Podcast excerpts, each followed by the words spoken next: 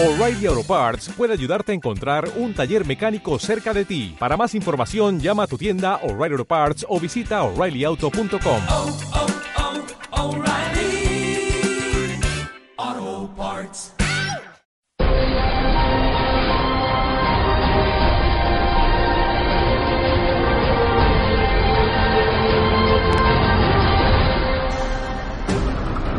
Bienvenidos a Zoom. Año 2029. Esa es la fecha concreta. Seremos inmortales. Ustedes, nosotros, todos. Inmortales. Se cumplirá el viejo sueño de la raza humana. Vencer a la muerte, matar a la muerte. ¿Cómo es posible? Por lo menos lo afirma este titular tan espectacular. El científico y también filósofo Kurt Weill, uno de los ideólogos de Google, piensa que la singularidad, es decir, la proyección impresionante de la ciencia, va a llevarnos a metas muy cercanas que parecían hace nada fantasía. Ustedes saben que se está haciendo de todo, de todo absolutamente, también en nuestro país. Pero, ¿vencer a la muerte? ¿Dentro de apenas 12 años? ¿Será posible? Verán que tenemos aquí un laboratorio, en perspectiva, que simboliza perfectamente algunos que existen, donde cuerpos humanos están esperando esa resurrección, ahora que estamos en tiempo de, de, fiestas ya navideñas, la resurrección científica. Lo creen, hay cientos de cuerpos criogenizados y muchos más cerebros. La criogenización es un tema que sale muy de vez en cuando, pero esta noche en Zoom vamos a hablar de inmortalidad, de vencer realmente a la muerte, de lo que se está haciendo y también de criogenización. ¿Por qué? Karen, buenas noches. Buenas noches. Porque hay noticia de última hora, no era nada habitual, ha dado la vuelta al mundo, porque la protagonista es una chica, una niña prácticamente. Efectivamente, como bien decías, hace unas semanas la palabra criogenización volvía a escucharse en todos los medios de comunicación del mundo. La protagonista de la noticia era una niña británica de tan solo 14 años que había logrado que el Alto Tribunal de Familia de Londres le concediera el deseo de poder ser criopreservada tras su muerte. La joven, de la que solo han trascendido sus iniciales, JS, padecía desde hacía 15 meses una extraña forma de cáncer. Su enfermedad era terminal y ella, siendo conocedora de que su final estaba cerca, se puso a investigar sobre la forma en que podría seguir existiendo. Dio con una palabra, criogenización, y desde entonces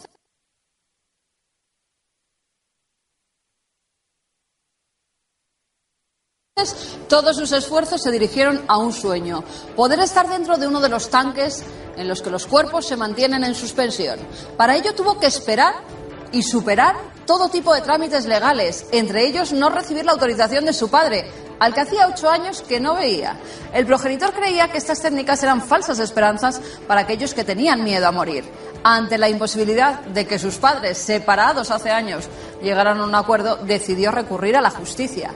El caso recayó en el juez Peter Jackson, que visitó en diversas ocasiones a la chica constatando que estaba en plenas facultades y le pidió que escribiera las razones que la llevaban a querer tomar esta decisión. Las palabras de la joven eran claras y contundentes. Se me ha pedido que explique por qué quiero hacer esta cosa tan inusual. Tengo solo 14 años y no quiero morir, pero sé que voy a hacerlo. No quiero ser enterrada bajo tierra, quiero vivir más tiempo y creo que en el futuro encontrarán una cura para mi cáncer. Creo que ser criogenizada me dará la oportunidad de ser curada y despertar, aunque sea dentro de cientos de años. Ese es mi deseo. Y su deseo le fue concedido. Once días antes de fallecer, supo que sería preservada en el Instituto de Criogenización de Michigan, una organización fundada en 1976 que tiene a 100 pacientes, como los llaman ellos, conservados en tanques de nitrógeno a la espera de que se encuentre una cura para su enfermedad y los avances científicos permitan descongelarlos. JS es ahora la paciente 143. Paciente 143, digno de novela, de investigación científica, pero que ya es una realidad. Y en España tenemos eh, a personas que fueron criogenizadas.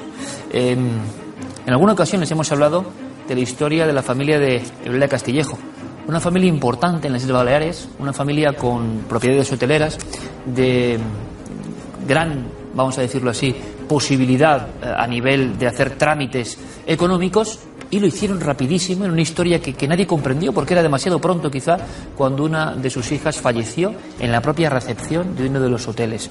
Es la española criogenizada, pero es que hay novedades, hay más miembros de la familia que eh, desean ser criogenizados y van a ser criogenizados y están criogenizados. Hemos querido hablar con todo el respeto con esta portavoz de la familia, con Eulalia, que nos habla directamente de por qué su familia decidió eso y por qué creen que eso no es una falsa esperanza, sino que dentro de siglos quizá ellos se despertarán y ¿qué pasará? ¿Volverán realmente a la vida? Cuando pasó lo de Cristina, de mi hija que tenía 21 años, estábamos en uno de los hoteles, se cayó desmayada, Cristina, Cristina, Cristina, los chicos que había allí en la recepción le soplaron, cuando llamamos al médico dice, ya no hay nada que hacer. ¿Qué? ¿Qué? ¿Qué? Porque es un qué, 21 años, sin haber estado nunca enferma y sin nada de nada que te diga, ya está. Ni lo entiendes, ni lo comprendes, ni, ni te lo llegas a creer, es que no te lo llegas a creer. Todo, todo, todo como si una mano de arriba o de otro sitio estuviera puesto. Encontramos una persona, nos dijo que sí, que la lleváramos de inmediato, la llevamos en avión. Ya nos estaban esperando en la estación y todo fue, bueno, si hay una palabra la diría, pero no la encuentro. Congelar, congelar, no es. Ellos te meten en esas cápsulas, en esas cápsulas estás como está mi suegra y está mi hija, y hay muchísimos que, se criogenizan. Lo que no tienen que pasar son más de 7 u 8 o 10 horas para que tus células todavía estén, estén bien. Mi suegra, que tiene 90 años, que tenía, que tiene todavía, ahí se queda, pues esa también está al completo. Pues lo que queremos es tener una vida más larga, más próspera, más buena y más feliz. Hay una sala grande que están, eh, que están la- las cápsulas y si tú le dices a ellos, nosotros como ya a ellos son como nuestra familia, por lo que los queremos como nuestra familia, decimos, hoy vamos a, a, ver, a ver, no ves nada, no ves nada más que las cápsulas, ahora que pones la mano así y si acaso pues le dice, Cristina, te quiero. Yo si puedo me criogenizo. Pensamos hacer con nosotros mismos. La- el que quiera que lo haga y el que no, pues a, que se lo coman los gusanos.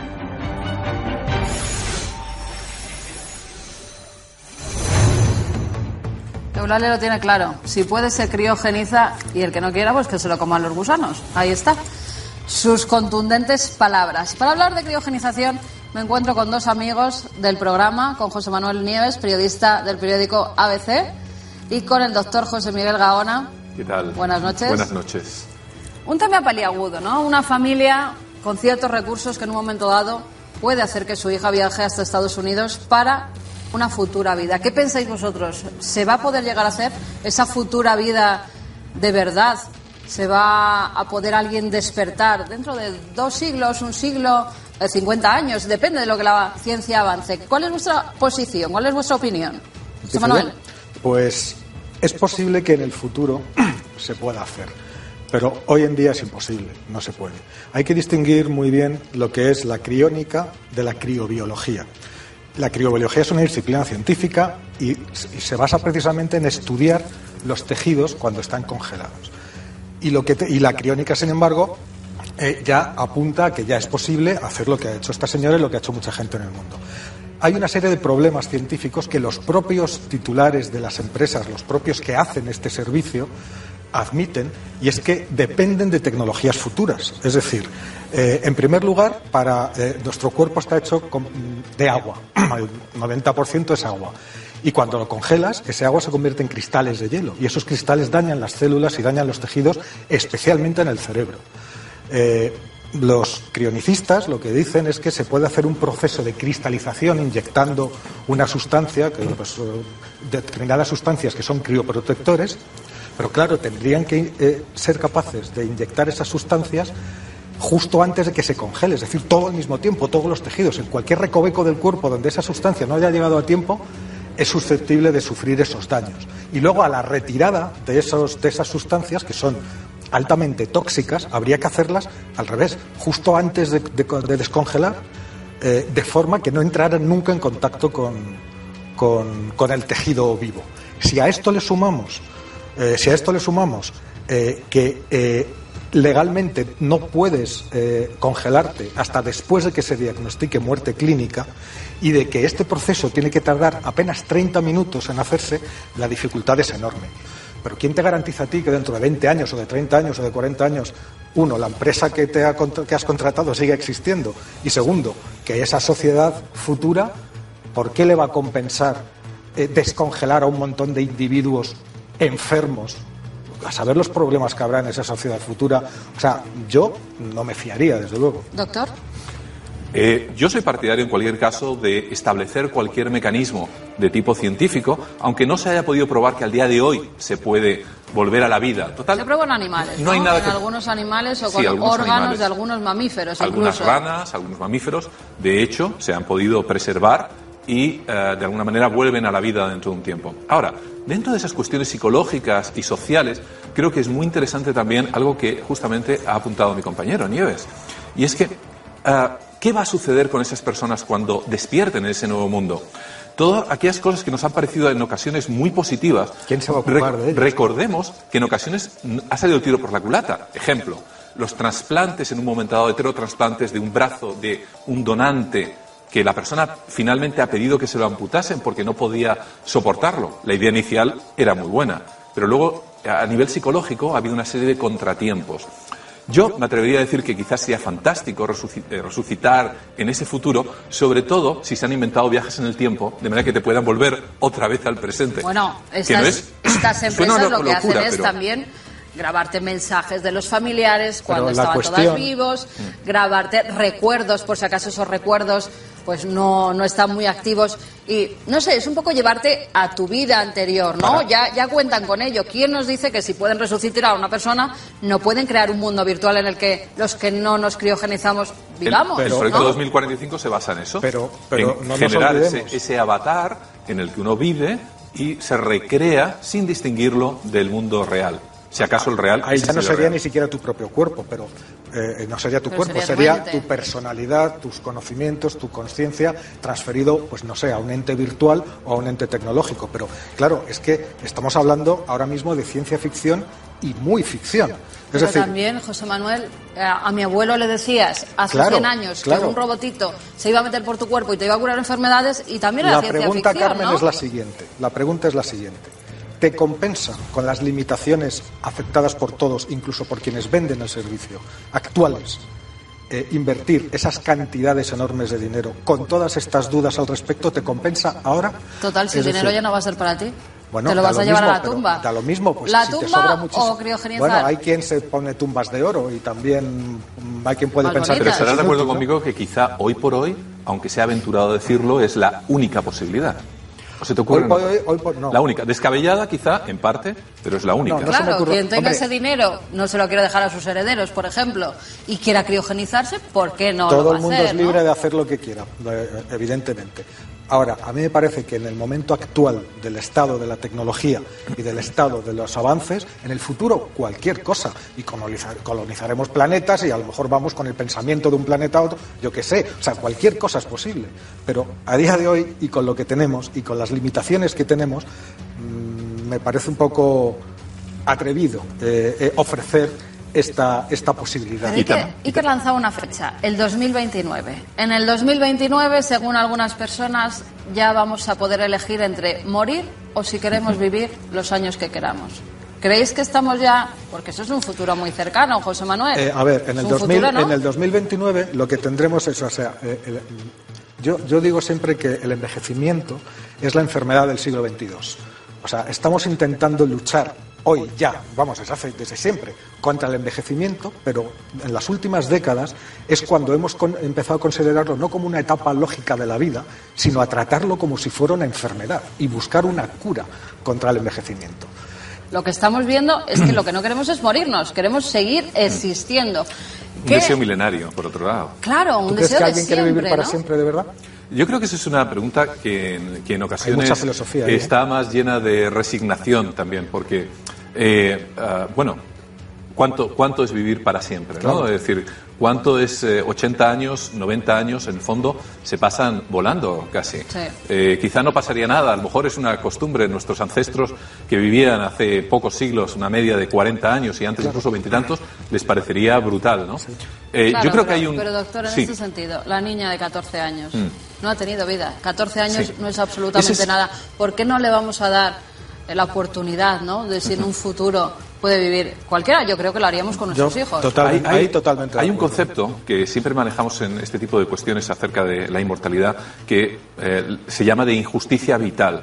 Y son cierto tipo de situaciones, niños, eh, adolescentes, personas que se encuentran aparentemente en un estado bueno de salud, etcétera, y que de repente se encuentran afrontados, ¿no?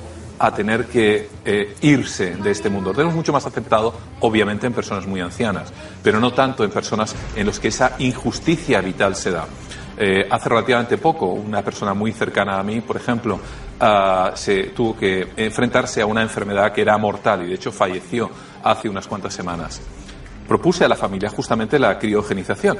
Eh, no tuve una respuesta especialmente positiva por parte de la familia porque muchas veces, como bien apunta Nieves, es algo que en un momento determinado no está eh, muy bien aceptado, ¿no? Parece como que es algo incluso que no puede ni siquiera pensarse Sí, o no hay apenas información sobre información ello. sobre ello. Ahora bien, imaginemos por un momento quién es el guapo que no apretaría el botón si hubiese una posibilidad, aunque fuese lejana, de salvar a esa persona querida por uno o no querida por uno. Pero ¿quién, quién evitaría hacerlo? No. Yo creo que es algo que todos llevamos dentro, ese deseo no solamente de inmortalidad, sino también de estar acompañado de nuestros seres queridos, que ese es otro problema en aquellos que se están criogenizando a solas y quizá despierten, ojalá que sí, dentro de una serie de siglos, encontrarse Bueno, hay, hay totalmente personas solos. que ya están criogenizadas incluso con sus mascotas, con sus Sí. perros, con sus gatos. Depresión, Sí, pero se trata tendencia de al tener a tu suicidio. familia también, ¿no?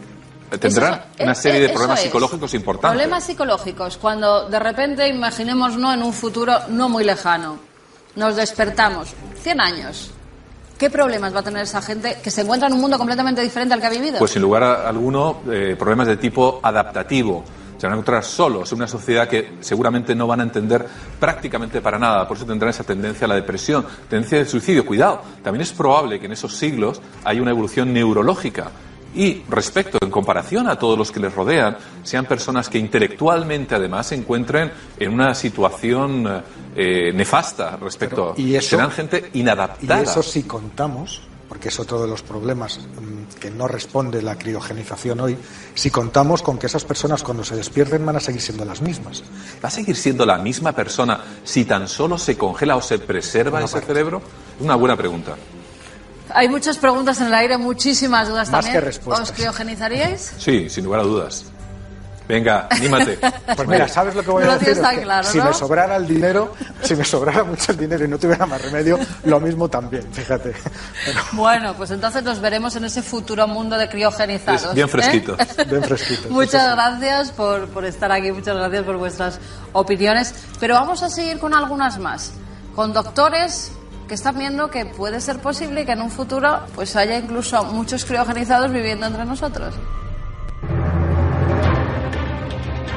Al igual que vimos avances increíbles en criopreservación en el último medio siglo, vamos a aún ver más avances, más increíbles en los próximos 50 años. Cosas que parecen imposibles o que parecen mágicas hoy, las vamos a ver. Seguro que pronto vamos a criopreservar casi cualquier tipo de órganos y reanimarlos en buena condición para trasplante de órganos.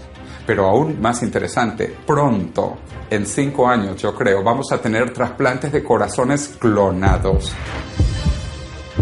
Tú vas a poder clonar un corazón con tus propias células y ese corazón tuyo no va a tener rechazo porque nació de tus células.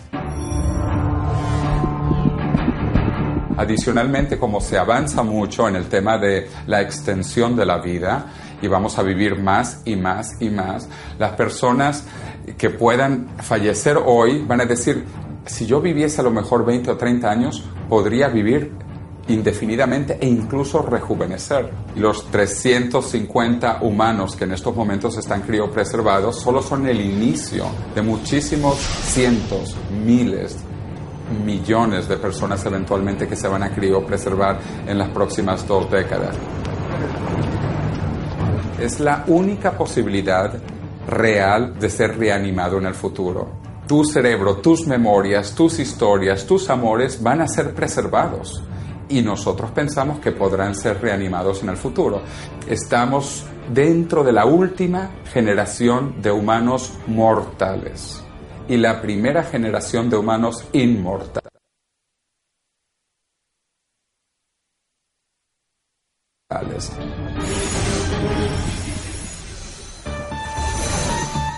Vaya frase, la primera generación de humanos inmortales. Eh, no es ficción, son científicos de primer nivel mundial como el doctor Cordeiro, al que agradecemos toda su colaboración.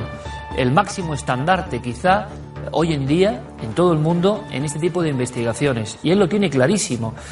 Me ha sorprendido mucho ver a José Manuel Nieves y al doctor Gaona coincidiendo en la posibilidad de que ellos se criopreservarían. ¿Y ustedes? Imagino que el debate ya está en las casas, ¿verdad?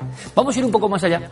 Vamos a conocer a científicos españoles que siguen la senda del doctor Cordeiro, que están trabajando, y yo quiero saber si ellos, directamente los científicos, también piensan en esa posibilidad. Eh, quiero conectar directamente con Albert Estrada, como digo, licenciado especialista en bioquímica y una de las eminencias ya en España de este tipo de estudios que han vuelto a la luz y a la actualidad por el caso de esa chiquilla de 14 años de Londres que no quería morir. Eh, Albert Estrada, buenas noches, bienvenido. Buenas noches. Vamos a ver, eh, doctor Estrada, aquí la gran losa o la gran duda, la que todos podemos tener, es ese proceso de cristalización, los daños en el cerebro, en el cuerpo, eh, lo que puede salir mal, esos procesos que todavía la ciencia no controla. Eh, ¿Qué opina de ello? ¿Esa posibilidad de que el experimento salga mal siempre está, no? Eh, yo diría que, si hay algún eh, problema en, en la criopreservación no vendrá desde el, desde el punto de vista técnico, vendrá en todo caso desde el punto de vista eh, legal o humano, eh, pues bueno, que, eh, se considere que esto es antinatura, que haya un resurgimiento de los movimientos religiosos y se prohíban estas cosas, que nos enzarcemos en una guerra nuclear, cosas que, que conducirían a un retroceso de la, de la raza humana como especie. A nivel, a otros niveles, eh, difícilmente veo que, puedan haber fallos que en el proceso global eh, impidan que se desarrolle. A nivel del individuo concreto, pues evidentemente está expuesto a, riesgos porque su cuerpo está criopreservado, pero a partir de aquí pues pueden haber desastres naturales, eh, puede pasar cualquier cosa que haga que ese, que ese cuerpo no llegue al momento futuro en el cual se pueda revertir el proceso. Nos ha impresionado muchísimo, doctor, el caso de la niña de Londres, 14 años, y no quiere pasar a la otra vida, nunca mejor dicho, o más bien quiere preservarse para una vida futura. ¿Cuál es su opinión en torno a este caso? Estoy muy contento de, varias cosas. Eh, confirma algunas teorías, confirma que, muchas veces los jóvenes son los que están abiertos de, de mente, que están preparados para, ver estas realidades, que, que los adultos pues somos más eh, orgullosos y ya tenemos muy claros nuestros esquemas mentales y, y lo que puede ser y lo que no puede ser y no, y no estamos abiertos. Eh, está, está muy bien que sea una niña de 14 años la que nos enseñe eh, por dónde va el camino. Me da esperanza en la justicia, es uno de esos casos donde la justicia toma la decisión correcta, que a veces eh, resulta muy sorprendente y, estoy muy satisfecho en ese sentido y como persona que, está interesada en, eh, la, criopreservación, eh, me parece excelente las puertas que está abriendo y el, concienciamiento social que puede llegar a producir. Carmen le preguntaba al doctor Gaona y a José Manuel Nieves, ambos del ámbito científico, si se criopreservarían. Eh, yo tenía mis dudas en cuanto a la respuesta, pero ha habido cierta unanimidad. La pregunta es lógica, doctor. ¿Tú harías el proceso? ¿Te eh, criogenerías? Por supuesto que me voy a criopreservar y la respuesta es muy, muy fácil y muy simple, es eh, simplemente porque no me quiero morir. Muchas gracias, eh, Albert Estrada. Gracias por las investigaciones, por todo lo que se está haciendo en España, donde hay muchas personas, y esto no se sabe, trabajando de manera pionera porque no se habla mucho de este tema. Y a veces tengo que decirlo, cuando uno va a ciertos estamentos científicos, tienen como reparo. Y yo creo que esto hay que darle luz y taquígrafos con las primeras espadas mundiales, como está ocurriendo esta noche. Muchas gracias, Albert. Muchas gracias a vosotros. A mí me gustaría que viésemos otros casos, porque están ocurriendo. Algunos sorprendentes, porque son figuras populares. Nos da la impresión de que científicos, periodistas, una niña de 14 años, en fin, parte de la sociedad que no quiere morir, que hemos llegado a ese punto de inflexión donde eh, renunciamos a lo que parece lógico y natural ¿Esto es bueno o es malo? Casos muy sorprendentes. También hay niños. Hay incluso celebridades del mundo de la música que ya tienen su sitio en ese laboratorio célebre, en uno de ellos, donde será el paciente número ciento y pico. Diego Marañón nos lo cuenta. Desafiar a la muerte y volver a vivir. Los últimos casos muestran con claridad que el deseo de trascender no entiende de procedencias, situaciones personales o edades. Klaus Sames, un científico alemán de 76 años, manifestó hace unos meses su deseo de ser congelado hasta los 196 grados bajo cero después de su muerte. Sus asistentes tendrán exactamente 5 minutos para realizar todo el proceso antes de que sus células comiencen a descomponerse. 300 segundos decisivos tras los que en cualquiera de los casos la criogenización se torna en algo imposible de llevar a cabo. Sames ya ha firmado el contrato que garantizará su descongelación dentro de 150 años, con la esperanza de que para entonces la ciencia haya encontrado una forma de traerle de vuelta al mundo de los vivos. Aunque notablemente más joven, el DJ estadounidense Steve Aoki ha puesto en marcha un proceso similar de cara a su fallecimiento.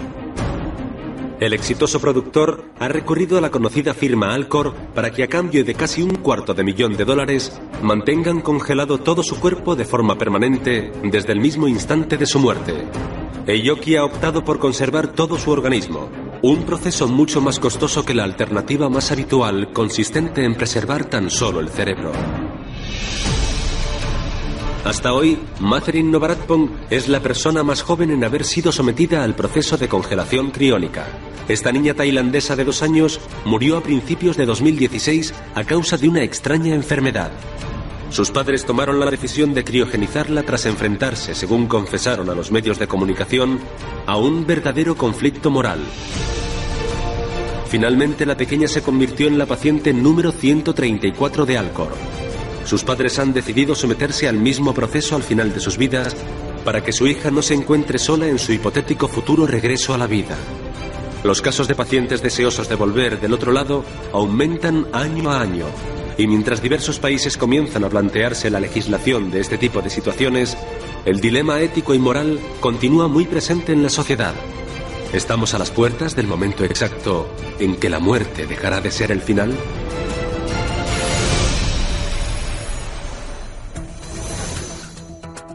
Claro, viendo la cara de, esa pequeña, ¿no?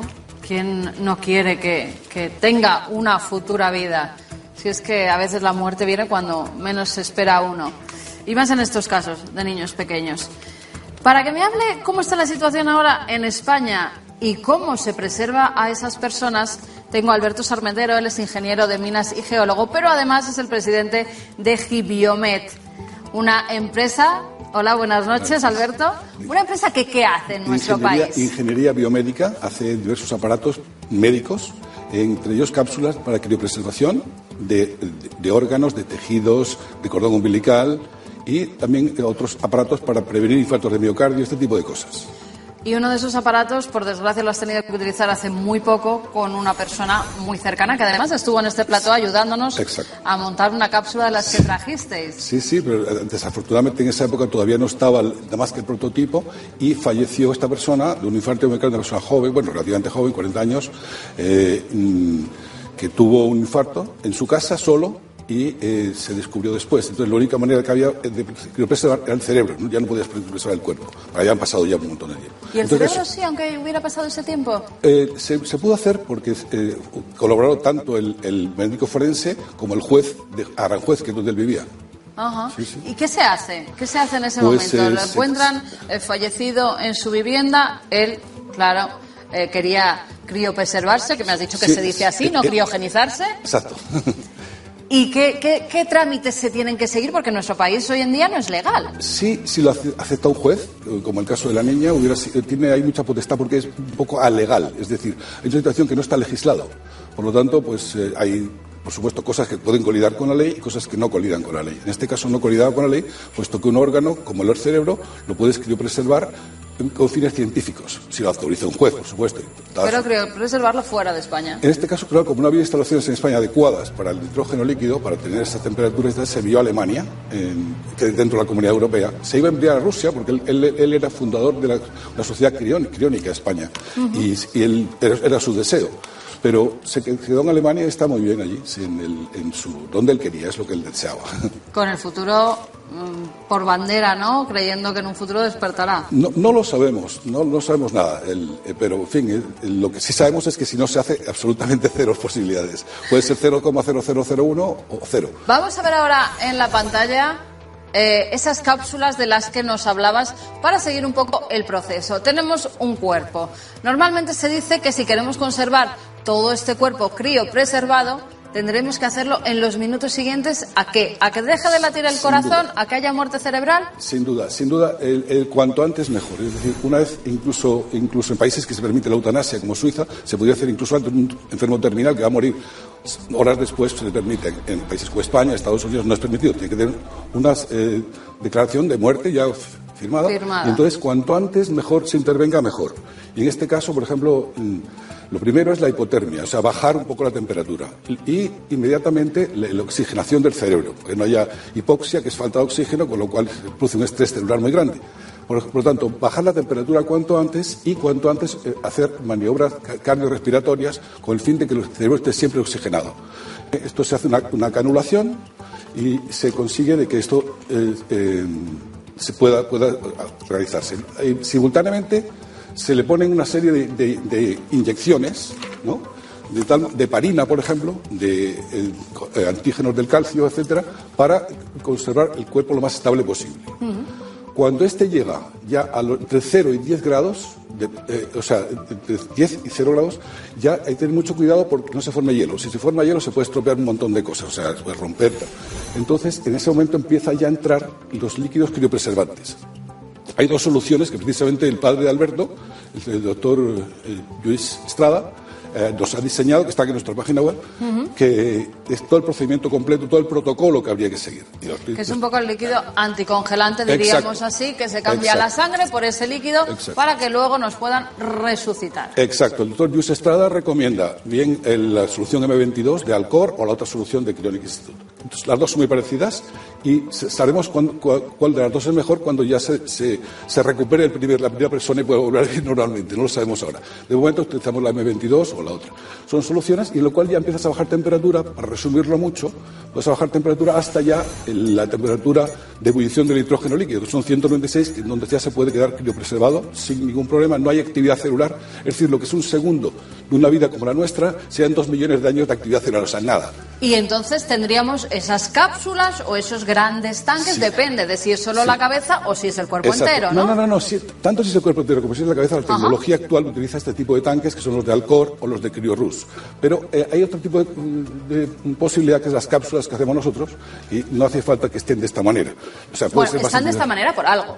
Bueno, eh, es porque el nitrógeno líquido puede, puede, eh, puede eh, escasear, de repente se, se va la máquina de compresora, lo que sea, entonces para que no se quede sin nada, por lo menos que la cabeza queda, quede a esa temperatura. No hay otra. Exacto, que lo primero, si hay algún fallo técnico de algo, lo primero que se descongelen sean los pies Exacto. y no la cabeza del cerebro, que es donde tenemos nuestro ordenador privado, por llamarlo así, ¿no? sí. ¿Vuestras cápsulas qué hacen? Pues lo mismo, solo que lo hacen de forma individual y una forma menos- más estética, vamos a decirlo así también, aparte de, de, un- de muchísima más eficiente. ¿no? Entonces, estamos tratando de superar. Tenga usted en cuenta que solamente hay 300 personas que preservadas así en todo el mundo, nada más. Aunque hay 4.000 en- hay inscritos, etcétera. Y solamente, lista de espera, ¿no? solamente Para- tres institutos en el mundo, dos en Estados Unidos y uno en Rusia, que lo hacen. Se quiere que haya uno en España, hay una asociación que lo está promoviendo. Y también hay un, eh, un- unas tres institutos en Australia tal, para cerebros nada más, como el de Alemania, este que fue, Solamente cerebros. donde fue Javier. Cerebros y, ¿Y con esos cerebros qué haríamos? pues esos cerebros ya se, se- se pretende como más a largo plazo, si la humanidad eh, eh, evoluciona, es decir, se puede hacer clones ahora mismo de un perro, ese tipo de cosas, ¿no? Entonces, si se clonifica un cuerpo, pues solo, solo tienes que poner cerebro, es decir, no lo sé, son cosas de futuro. Simplemente que gente que quiere hacerlo. Es un poco ciencia ficción hoy en día, entonces. sí. No sabemos cómo va a estar, pero, pero el tema es que por lo menos mm, tienes eh, algo que preservado, que en un futuro puede servir, incluso la criopreservación de cuerpos puede servir también para criopreservación de órganos, es decir, los órganos siguen disponibles. No es tan caro como parece, ahora mismo sí lo es. Eh, 12.000 euros cuesta en Rusia criopreservar un cerebro y 200.000 el sitio más caro del mundo, que es Alcor, un cuerpo entero. ¿no? ¿Usted se Yo va sí a creo que- o yo, no? si, si puedo, ¿por qué no? Igualmente, igual que cualquiera, pero creo que es, debería ser una rutina, y lo va a ser. Es que creo que va a ser una rutina. Y no, y no solamente porque vayas a vivir después, sino porque es un montón de órganos que tú tienes que le puedes servir a tu hijo, a tu, a tu nieto. ¿Sabes? Está ahí. ¿Sabes? Con las nuevas tecnologías, eh, trabajando con la gente que trabajamos, como el doctor Ramón Risco, como la clínica de fecundación asistida, de, o sea, los pioneros de todo esto, que es, que es la gente que hizo la fecundación asistida, eh, Carmen Mendoza, Jan Tessi, Lacto, esta gente, eh, antes no existía. O sea, ahora mismo puedes tener un hombre sin espermatozoides, puede tener un hijo por fecundación asistida, sin espermatozoides. Es invento de ellos. Eh, eh, todo avanzando. Entonces no sabemos qué, pero por lo menos sabes que si te, te incineran o, o tal, es que no va a servir para nada. Eso sí que no tienes más Claro, oportunidades, entonces, ¿no? ¿para qué? Además, si no es mucho más caro, ¿por qué no? Pues muchísimas gracias, Alberto Sarmentero, por, por atraernos en aquella ocasión la cápsula, Sí. por informarnos ahora en cómo se hace esa criopreservación.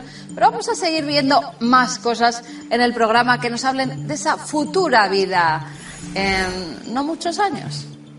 Pues sí, seguimos hablando de esa posible futura vida, pero para eso muchos científicos y en España trabajan. Científicos que precisamente, yo creo que a veces por ser españoles eh, es una constante música cotidiana, ¿verdad? No hacemos tanto caso a nivel mediático y creo que tenemos a primeros espadas trabajando diariamente en el laboratorio y enfrentándose pues a ese sueño, ¿no? Que es intentar, si no vencerla a la muerte, retrasarla a lo máximo y poder vivir más y mejor. Se están haciendo cosas increíbles, de verdad, cosas que merecen toda su atención. Nos acompaña un hombre joven, pero muy sabio, Noel García Medel, es doctor en biología molecular, Consejo Superior de Investigaciones Científicas, especialista en inteligencia artificial aplicada a la investigación biomédica. Además es director científico de la empresa InnoHealth, que yo creo que es una de las vanguardias eh, que está yendo por este camino, retrasar el envejecimiento. Noel, eh, muchas gracias por estar en Zoom. Buenas noches. Buenas noches, Iker. Muchas gracias a ti por darme la opción de divulgar ¿no? todo este tipo de cosas que creo que son bastante interesantes. Es importante también darlo a conocer, ¿no? A, a Sí. los millones de amigos que, que nos ven ahora mismo y que estarán preocupados. Yo te preguntaría, el envejecimiento, que nos preocupa quizá a todos de alguna manera a nivel eh, superficial, estético.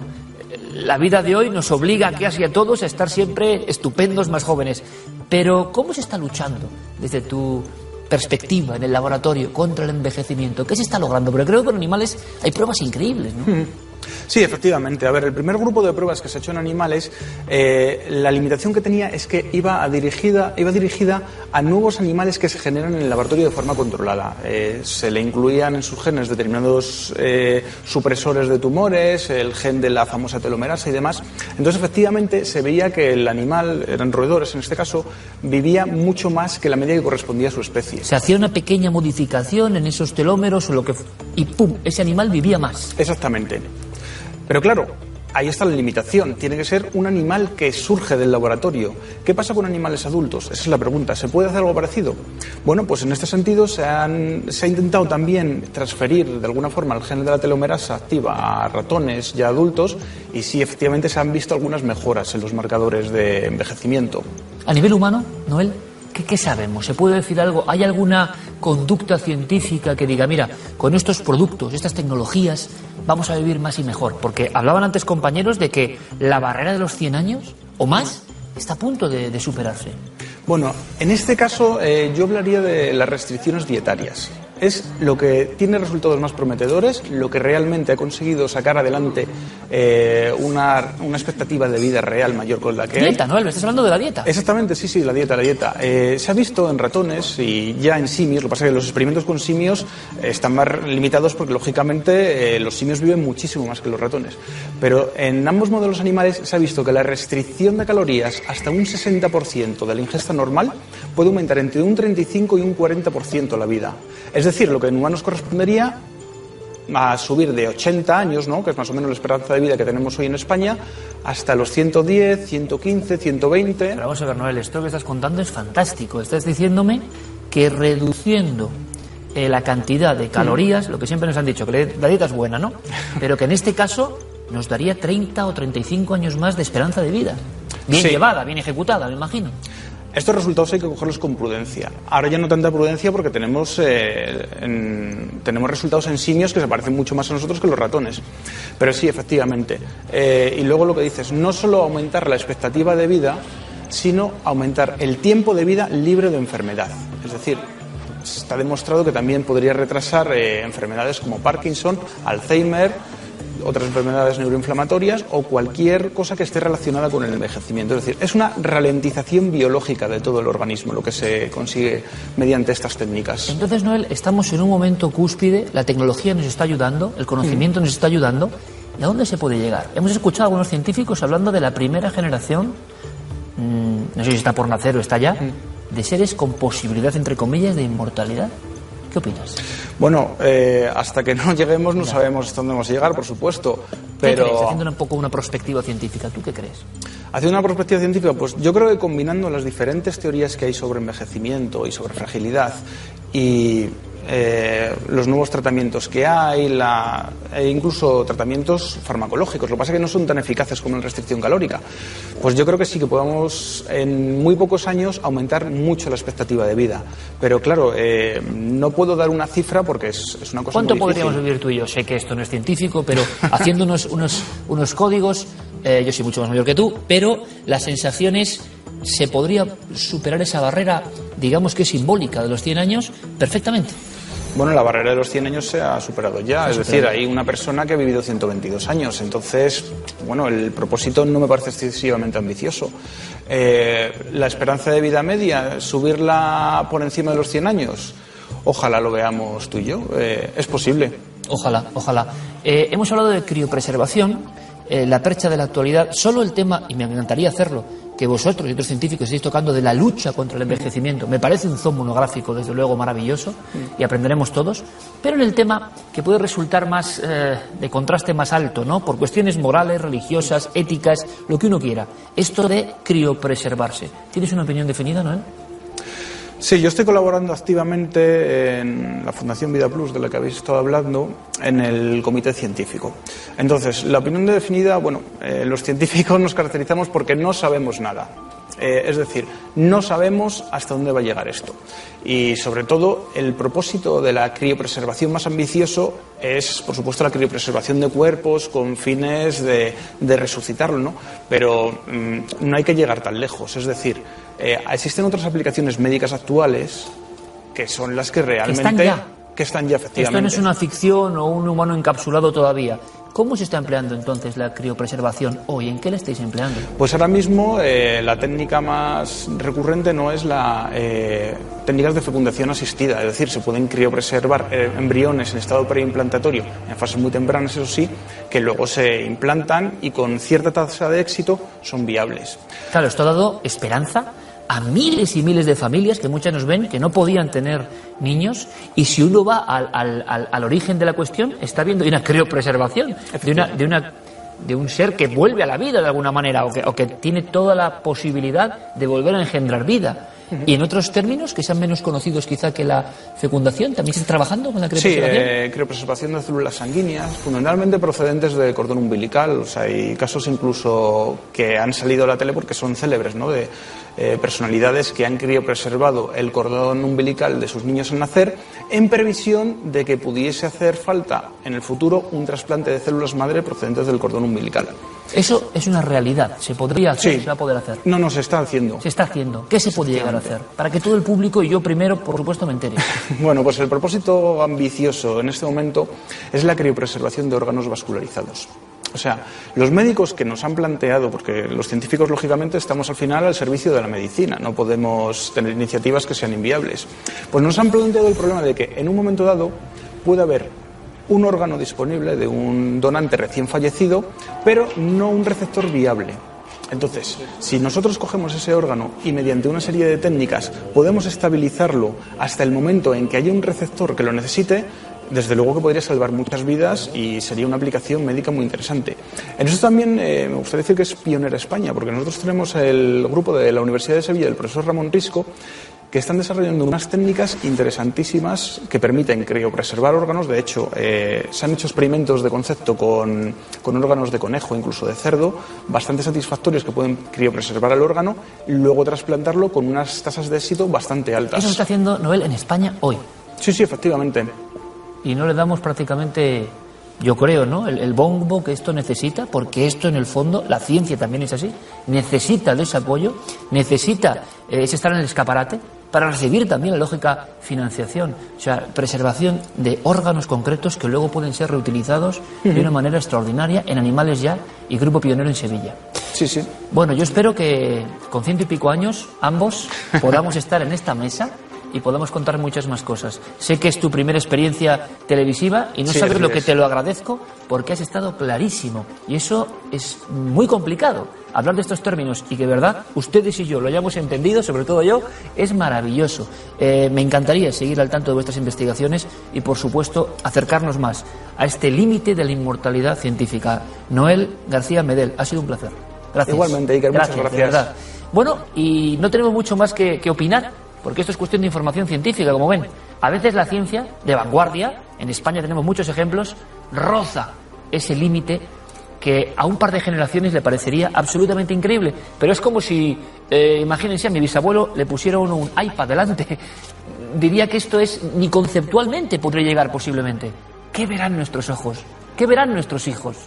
¿Qué mundo se van a encontrar? Bueno, pues los científicos están ayudando a que ese mundo sea comprensible y cuando los científicos son de talante humilde, son capaces de divulgar, nosotros estamos absolutamente encantados. Creo que los medios tienen que estar a su disposición.